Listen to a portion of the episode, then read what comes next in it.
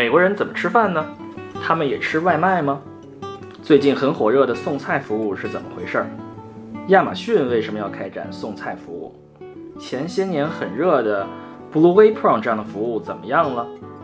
今天我们就来聊一聊美国人怎么吃饭的新趋势。这里是牛油果烤面包。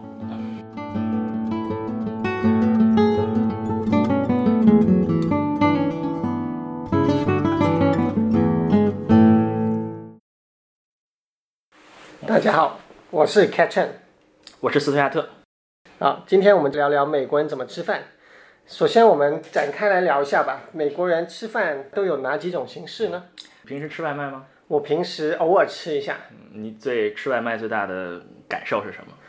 我觉得就是送达的时间不靠谱。不靠谱。嗯，对的。举个简单的例子吧，别说外卖了，前两天晚上。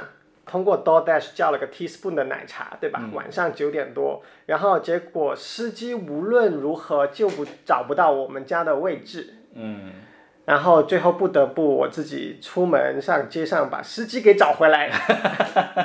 对，美国人现在也开始吃外卖了啊！我最大的感受就是它其实很贵。外卖里面你看订餐费是一部分，里面还有服务费，还有送餐费，还有小费啊，这里面还包括。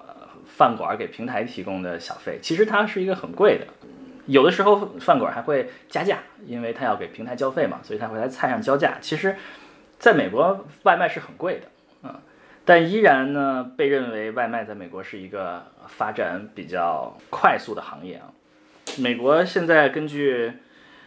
呃，市场调查公司的数据，他们今年的市场销售额将达到二百二十亿美元啊。对比中国，中国每年是四百亿美元，是相当于，其实还是只到只有美国中国的一半。但是考虑到中国人多啊，所以也是一个很大的市场。是的，是的。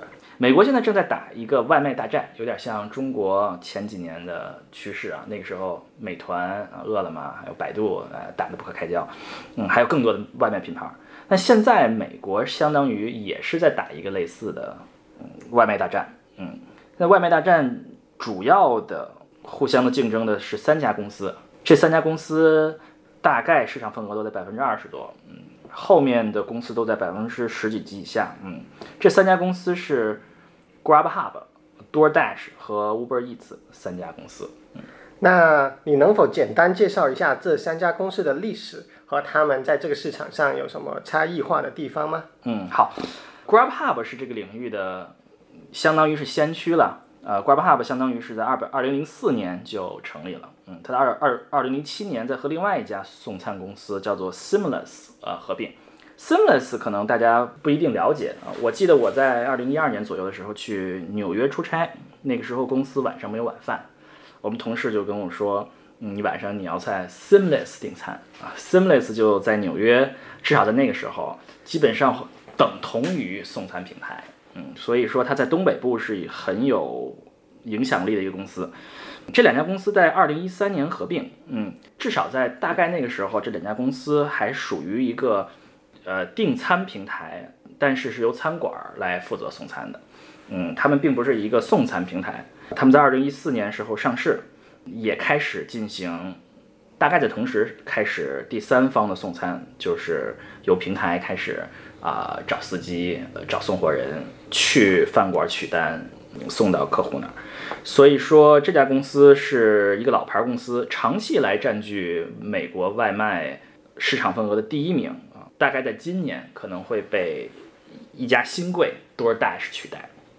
那你赶紧说说多 dash 又有什么不同吧？啊，多 dash 是一家还没有上市的公司，多 dash 是由几位斯坦福学生创立的，它的第一位创始人是个华裔的，据说当时是。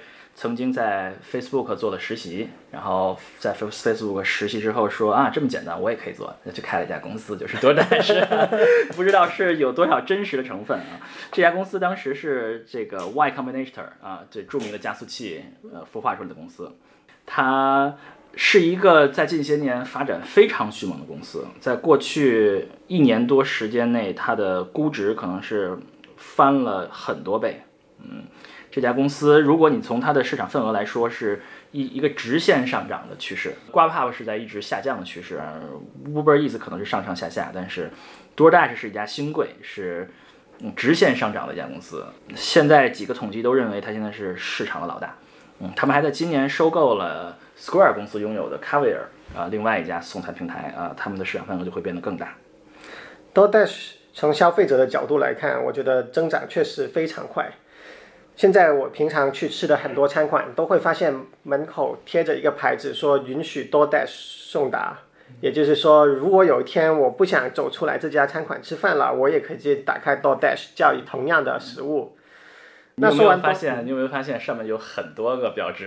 啊 多大 Uber Eats、GrabHub。是的，但确实 DoorDash 是增长最快的，最多的店突然间就多了个 DoorDash 的牌子，而还没有 Uber Eats 或者是其他家的牌子。这个其实在美国很有意思，就是一家没有上市的公司，它在增长上就会打鸡血一样，呃，就会发展的非常迅猛。看的说这个趋势也是非常明显的，就很多饭馆你会看到他们在柜台上就会有一排平平板，每个平板就是一个送餐平台。对的，如果是比较依靠外卖生存的的餐馆呢，它就会你会听到滴滴答滴滴答滴滴答，一个一个平板在响，呃每个平板就是来下单，他们就可以赶紧做饭。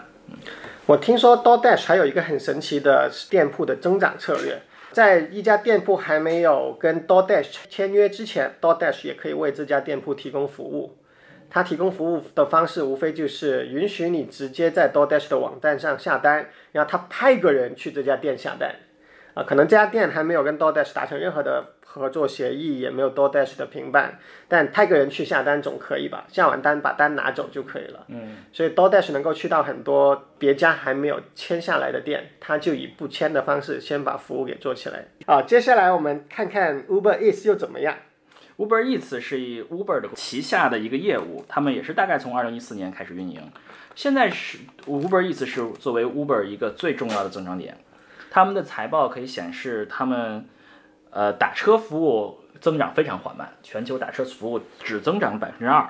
但是相比之下，Uber Eats 就是他们的外卖服务年增长达到了百分之七十二，用户数增长是百分之四十啊。他们宣称有百分之四十的用户还没有用过 Uber，所以 Uber Eats 应该是 Uber 这个公司在打车服务之外的一个最大的增长点。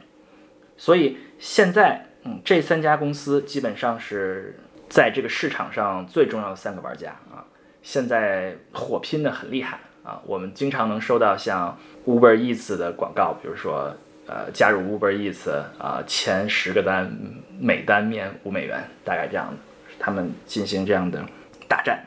我比较喜欢 Uber Eats 的地方是各种 Uber 的余额券啊什么的都可以在 Uber Eats 上面使用。哦，是这样吗？对，例如说 Chase Sapphire Reserve 的信用卡，每年可以有多少钱花在呃 Travel 上面？Uber 作为打车服务，自然算是 Travel 这个类别。而 Uber Eats 很有意思的，因为它跟 Uber 在一起，你也可以用它的 Travel Credit 来买吃的。嗯，然后类似的是 Amex 的白金卡，每年有两百块钱的 Uber Credits。也可以用来送餐吗？对的，你可以把它花在送餐上面。嗯我们说一下这三家现在市场份额啊。现在按照今年的统计数据，大概认为 DoorDash 可能是百分之二十七到百分之二十八的市场份额，GrabHub 是百分之二十七左右，Uber Eats 是百分之二十五左右。所以从在今年三月的数字显示，它这三家是几乎旗鼓相当的份额。嗯，当然三月份离现在已经有六个月了。按照这个趋势来看，DoorDash 可能会拉开呃一定距离，但是这是没有公开的数字来显示这一点。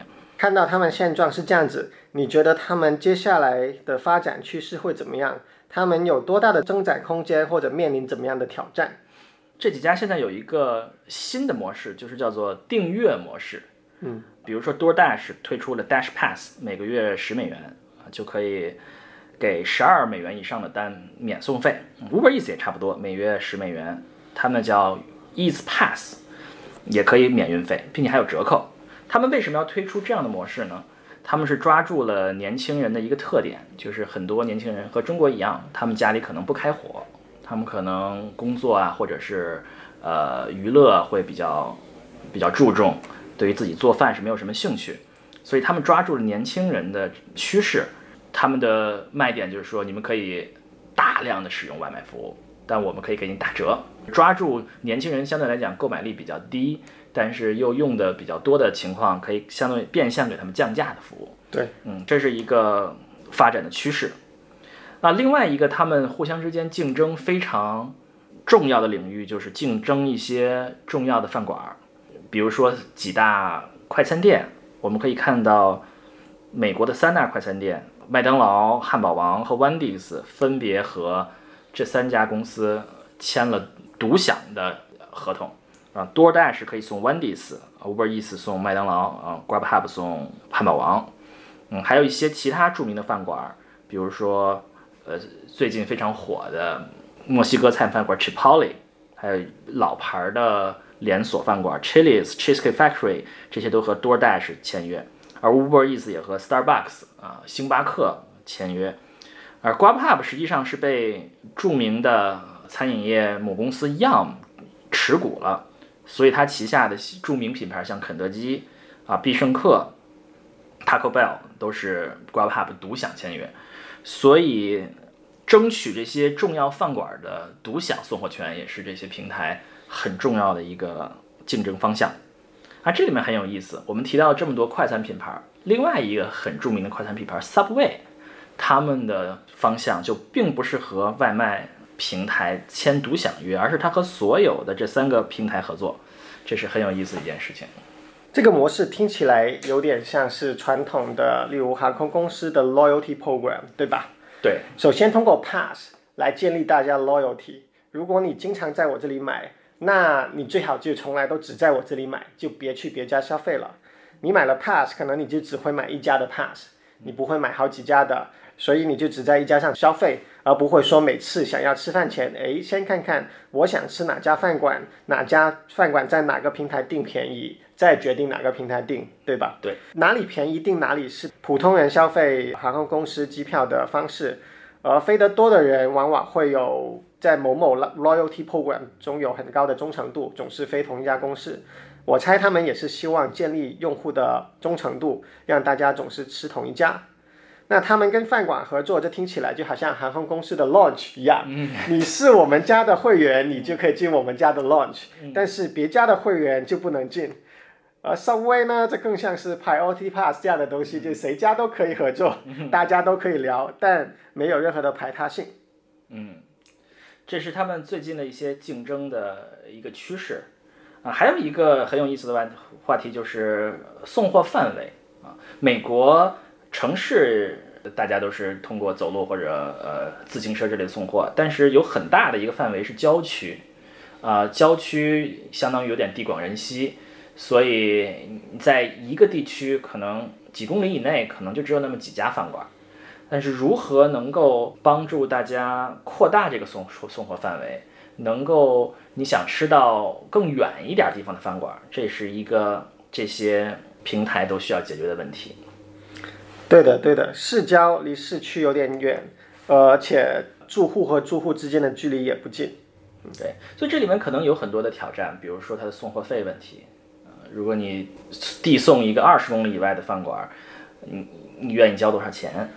对，可能还有一个时间问题，你愿意等一个多小时，愿意不愿意？所以这里面可能有很大的一个问题，但是这也又是一个非常好的竞争的机会。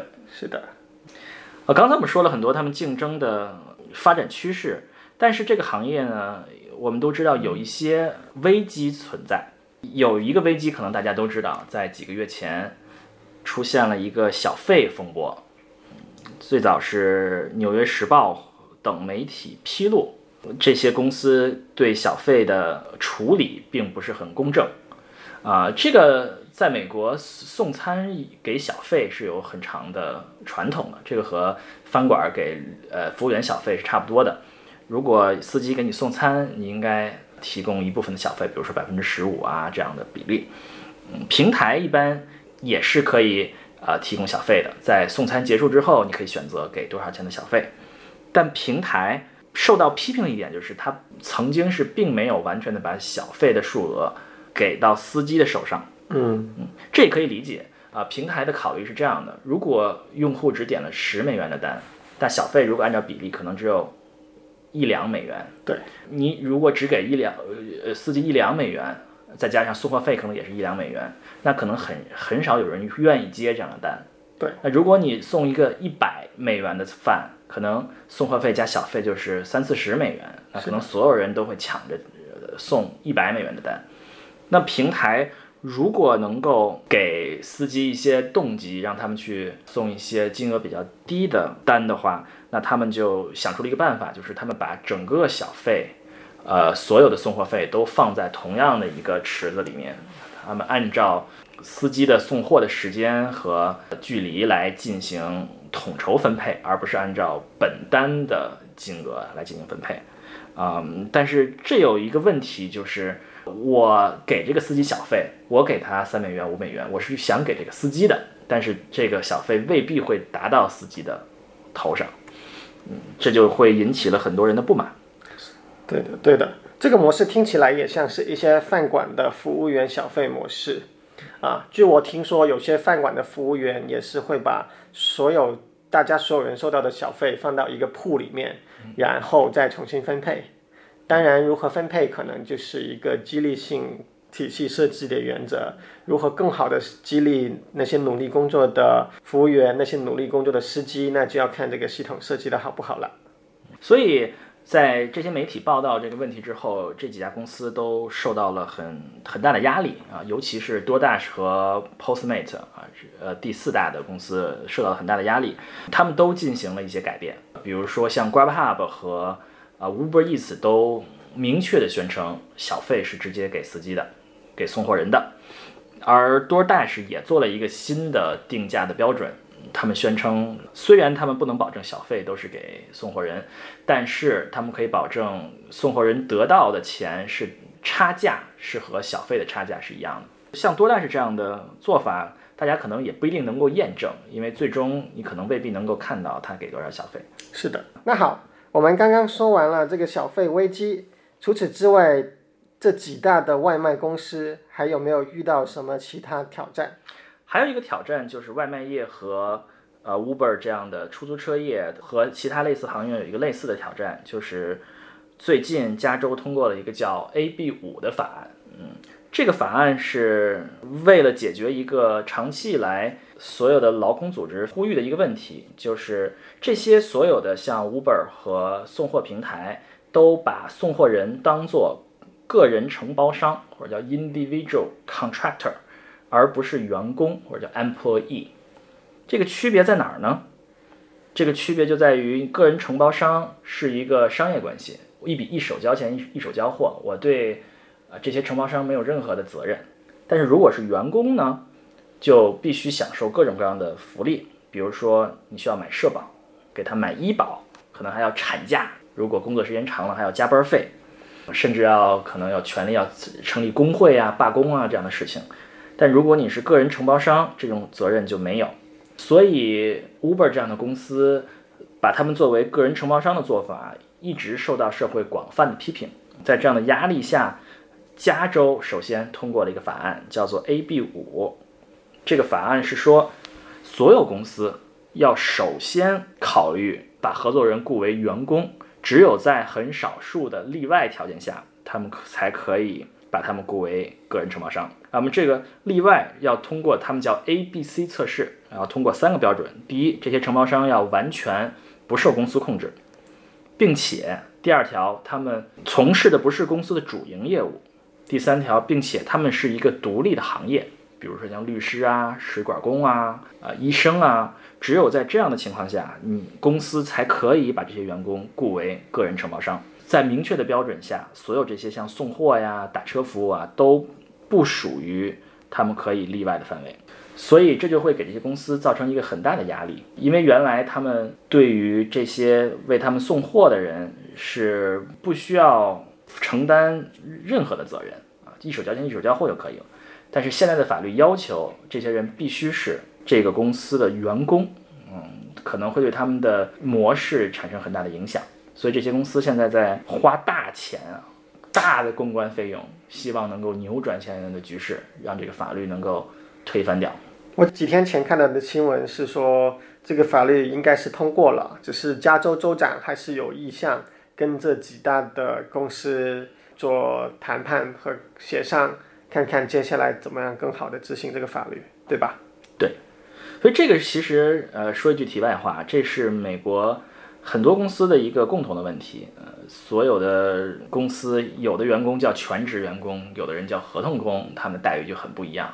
这所谓的双轨制啊，呃，Uber 这样的公司只不过是把这个模式推到了一个非常极端的程度，利用这个模式来赚钱。嗯，对的。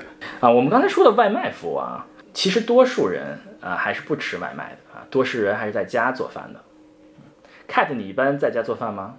我一般周末会做，平时工作日有时候心情好就做一下，心情不好就不做。嗯，那你平时都在哪儿买菜呢？嗯，有时候去大华，有时候去 Safeway，有时候去 Whole Foods。曾经呢也试过一些网上的买菜服务。你的感觉怎么样？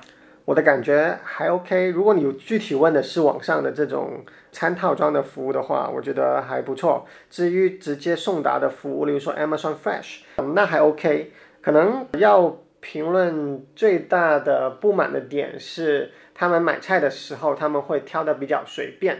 嗯，不像你自己在超市里面，你自己在超市里面，无论你要什么，你肯定在货架上挑最好的一个。嗯，无论从大小啊、品质来说，嗯你都会有挑剔的过程。但使用 Amazon Fresh 或者同类的服务的话，你永远也不知道别人帮你挑一个什么。嗯，这个是呃我们上一代人经常对于送菜有这样的担忧。啊、比如说我的岳母经常就是说，我们不要让他们送菜，因为送菜他们肯定会把最差的挑给你，把好的留给 在店里买东西的人。呃，你说的这样是像 Instacart 这样的服务，对吧？是是专门的送菜服务。比如说，呃，我记得在呃硅谷的电视剧里面有一集，在超市里面大家看，大家都是给送菜的，在买菜。对的，嗯，所以送菜也是在美国发展非常迅猛的一个一个行业。虽然它的营业额相比直接去超市买菜的还是非常小啊，我们的最新的统计认为，二零一九年送菜服务的销售额可能达到三百六十亿美元，但是整个买菜市场的大小可能是六千三百万美呃哇，六千三百亿美元啊，也就是说，可能只有百分之五到百分之六的菜是在网上买的。当然，这个数字也不算太低了，因为盘子很大嘛。每年这样的送菜服务都会有百分之几十、百分之几十的增长，所以是一个很大的增长点。对啊，看起来还有巨大的增长空间。所以在这个领域的龙头老大，就像片头说的是 Amazon Fresh 啊，Amazon 现在就是亚马逊这个公司，现在开始把他们的网上送菜服务推开到更多的城市。他们前段时间收购了 Whole Food Market 一家超市，算高端超市吧，中高端超市。是的，我觉得 Whole Foods 挺高端的，因为他们专门卖有机的各种食物，嗯不卖其他的。可能亚马逊收购这家公司也是有它开展送菜服务的这么一个重要的考虑。亚马逊为什么要做送菜服务呢？曾经在2013年《Fast Company》杂志上有一篇文章说，Amazon Fresh 是一个亚马逊的特洛伊木马，它的目的不是为了买菜，而是为了占据啊当日送达的市场。啊，不知道这个说法有没有意义，但是我们从历我们从这些年看来，亚马逊确实凭一己之力，把当日送货这个市市场开发的越来越多。我感觉是的，现在在湾区，基本上 Amazon Prime 要买什么常见的东西，只要不是太偏门，肯定在附近的货仓是有的。那当日送达是没有问题的。所以，如果说一一样东西送菜要有它的及时性，要当日送达的话，可能没有什么比买菜嗯更有及时性了。对的，比如说我们要晚上做一顿饭，可能我们就要几个小时之内要必须菜送达。这对于亚马逊的物流体系是一个激励，很大的激励。可能亚马逊在利用这个契机，在推广像国内一样的当日送达的这些服务。对的，对的。因为据我个人观察，Amazon 就算是 Prime 的送货，现在也有很多不再是由传统的快递公司来承担，而有一个类似 Uber 这样的系统和一些合同工来承担，他们不不被传统的大的快递公司，例如 UPS 或者 FedEx 雇佣，他们被一些小的承包商雇佣，然后他们在手机上接了单就来派送。你有没有看到前段时间一篇文章在批评亚马逊在剥削这些送货商？是的，我也看到了。啊，那篇文章说那些送货商要忙到连上厕所都没有时间，要在车上放一个瓶子。说为了完成目标，必须要呃闯红灯，必须要闯 stop sign。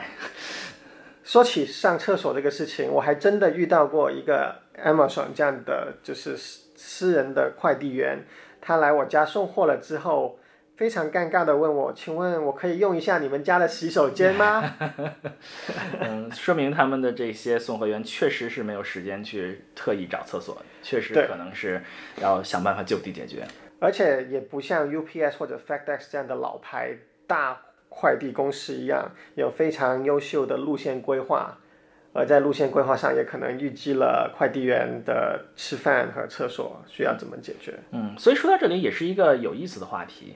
无论是送菜还是外卖，所有这些司机很多时候的生活都还是不是很宽裕的。是的，呃，尤其是各种递送服务，他们可能生活可能会非常非常的紧张。所以在我们消费者得到更好的服务的同时，啊，可能这个社会就会是让另外一些人生活的更加悲惨。这有可能吧？嗯，没有数据，其实这也很难说。一定程度上。有可能我们也为他们提供了更多的就业选择。嗯，我说的有点夸张了，但是这是现在很多人呃在担忧一点。比如说过去大家都去超市买菜，有服务员，服务员也是一个相对来讲比较体面的工作，可以和人打交道。但是现在被网购取代了啊，服务员就变成了在仓库里的那些挪动货物的人，那些呃取货物的人。和一一和和和那些送货的那些人，对，呃，所以一些服务业的工作实际上是从前台变到了更加辛苦、更加密集的工作，可能也有一部分变成了你网上的客服。你看你在 Amazon 买什么，他没有及时送达，对吧？嗯。这时候你怎么办？赶紧的打个电话或者网上聊天，找一个客服说没有送到啊，你们是退款呢？还是给我五块钱的 credit 了，对吧？那这个也是要有人处理的。你怎么知道不是 AI 呢？哦，对，Amazon 好像确实在逐步的尝试用机器来解决这方面的问题。至少大多数规范的客服提问，Amazon 直接就用机器来解决了。好，反正这个领域是一个非常新的领域，由亚马逊，呃，我说的是送菜领域啊，呃，由亚马逊本来是这个领域的占于统治地位的。呃，玩家，但是最近这些传统的超市玩家都意识到了这个问题，认为这可能是他们生死存亡的挑战，所以沃尔玛为首的这些老牌的超市都开始做自己的送货服务。我还查了一下美国超市的这个份额，沃尔玛是这个领域的老大，大概美国人有四分之一的菜都是在沃尔玛买的，嗯，还有剩下的几家巨头，比如说叫 Kroger 啊。还有 Safeway 的那家母公司，他们也都是比较大的这些呃卖菜公司，所以他们也都在开始发展啊网上送菜的服务。他们很害怕像亚马逊这样的公司把他们的生意取代。所以我们可以看到，在过去的一年多来说，沃尔玛的网上送菜呃的份额有一个很大的上上涨。真的，嗯，所以这也是一个非常有意思的。呃，趋势吧，就是一些啊，这个趋势可以说是从专门的送菜服务，比如说像 Instacart 这样的服务，是在像沃尔玛这样的公司只送本家菜是在另外一端。对，像亚马逊的送菜服务可能是在中间吧，它，也送自己的，也送别人的，所以这是一个很大的一个频段。究竟送菜业将会有怎么样的发展，我们也会拭目以待。对的。Amazon 自己其实有两个子品牌在做送菜业务，一个是 Amazon Fresh，一个是 Amazon Prime Now。嗯，我觉得这是给消费者带来很大疑惑的两个子品牌。Amazon Fresh 是一个 Amazon Prime 以外的附加服务，每个月好像要给十五块钱的额外的订阅费用才能拥有，然后能够送若干个超市的菜。然后 Amazon Prime Now 则是已经打包在 Amazon Prime 内部。然后也能送若干个略微不一样的超市的市场。嗯，但为什么要做这样的不同定价服务呢？嗯，这个我也没有想明白，有可能是 Amazon 的两套策略分离导致的吧。Amazon Prime 可能是一个战略，而 Fresh 则是另外一个战略，两边的战略分离了，可能就做出来两个不同的子品牌。我们说了一些关于美国怎么网上买菜的一些事情，很多人认为这会是一个发展很快的行业，很可能会像网上买别的东西一样，买菜会成为一个主流，而去超市买菜可能会成为反而成为一个少数的情况。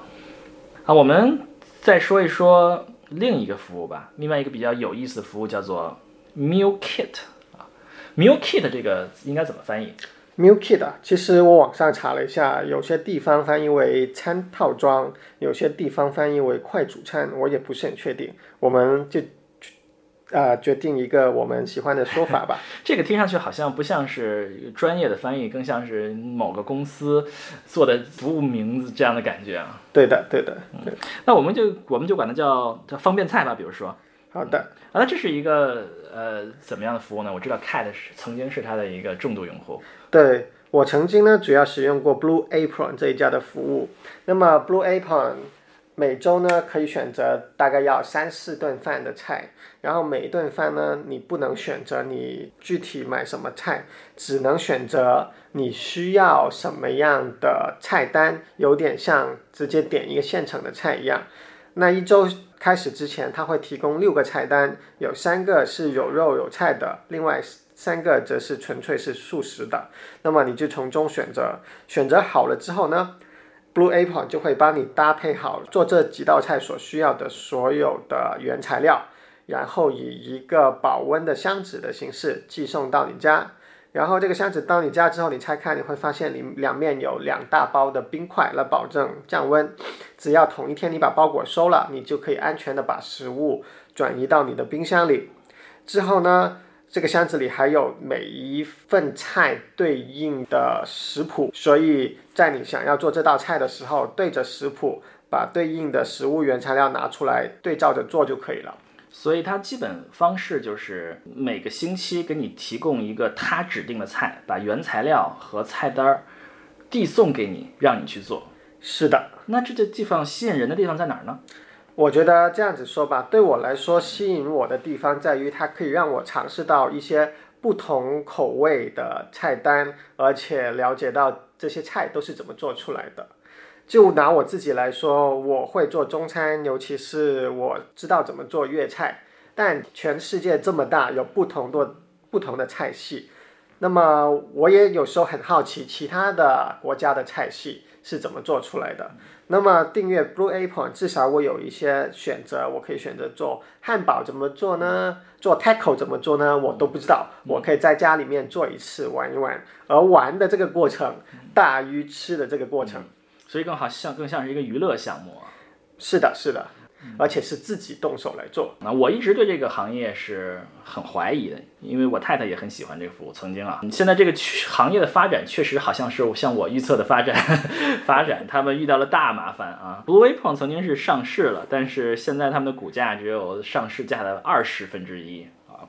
这个市场也在萎缩，用户数都在直线下降，并且这几家公司都在不停的整合啊，兼并。所以看来这个故事还确实美国人不是太买账。我们是否有任何信息能够知道为什么他们的用户数在下降呢？还真的不知道有什么信息。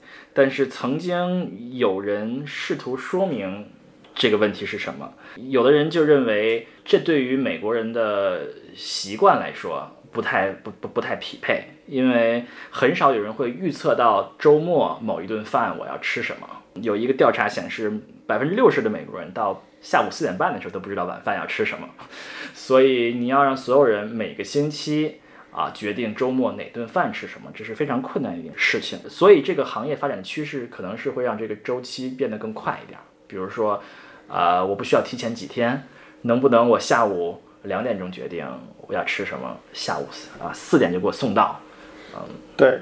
我觉得这确实也是我个人体验中的一个痛点吧，就是一周开始之前，我就要决定下一周我想吃的三道菜分别是什么，而其实下一周我有没有能不能保证我有三天有三餐饭是在家里吃的，使用 Blue Apron 的原材料做，这都是不确定的。对，现代人的生活节奏都很快，并且有很多不同的计划和变化，所以这确实是很多人很难做到的一点。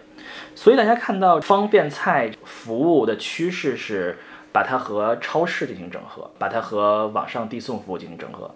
所以我们经常看到在大超市里面也有买这些包好的餐盒，这可能是这一个趋势，就是如果你想吃什么，你想体验到什么，你不用提前几天决定，你可以到超市看一看，想不想要，想要的话可以把它买回来。对的，嗯，这又可以和网上的送菜服务相结合。你可能在下午三三点钟的时候，看看我晚上想吃什么啊、在网上看一下，下个单，然后过一个小时有人送过来，开始做。嗯是的。所以有的人认为这可能是行业未来可能还有出路的地方。嗯，这听起来好像是说，如果将来这个行业能够直接卖给上述的送菜服务，嗯，确实那就，更直观。确实很多这样的公司都被超市收购了，或者是和超市展开非常深度的合作。嗯有道理，因为他们的原材料也跟超市相似，而最后他们的客户也跟超市的客户重叠。好了，那我们今天是讲了三个美国人怎么吃饭的趋势，一个是外卖，一个是网上送菜，另外一个是方便菜的服务。对的。感谢大家收听这一期的牛油果烤面包。如果你喜欢我们的节目，请记得点击收听、订阅按钮。好，我们后会有期。拜拜。